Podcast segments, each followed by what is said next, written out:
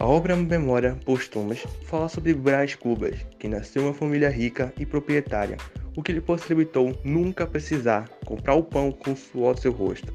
Na infância, foi um menino endiabrado, protegido pela convivência paternal, maltratava os escravos, aprontava com as visitas e desrespeitava os adultos. Já em sua adolescência, envolveu-se com uma prostituta que o explorou por vários meses.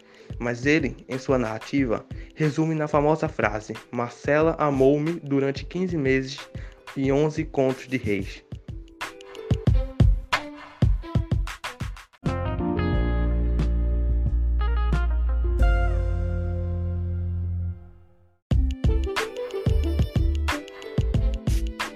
Ele foi mandado pelo pai à Europa para estudar e esquecer Marcela. Nunca levou os estudos a sério.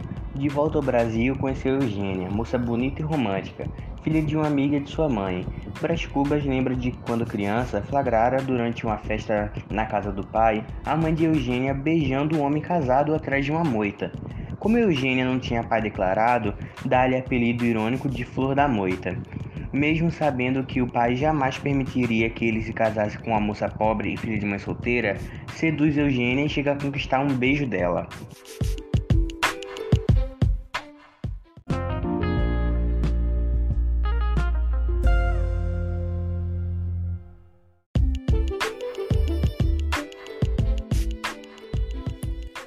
Brás Cubas vai envelhecendo solitário e sem ter feito nada de relevante na vida. Com a ajuda da irmã, ainda faz uma última tentativa de casar-se e ter filhos.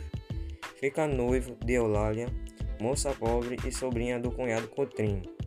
A moça, porém, adoece e morre antes do casamento. Assim, Brás Cubas chega ao final da vida sem ter constituído uma família, sem filhos que dessem prosseguimento ao seu nome e sem ter produzido absolutamente nada que fizesse as pessoas lembrarem dele após a morte.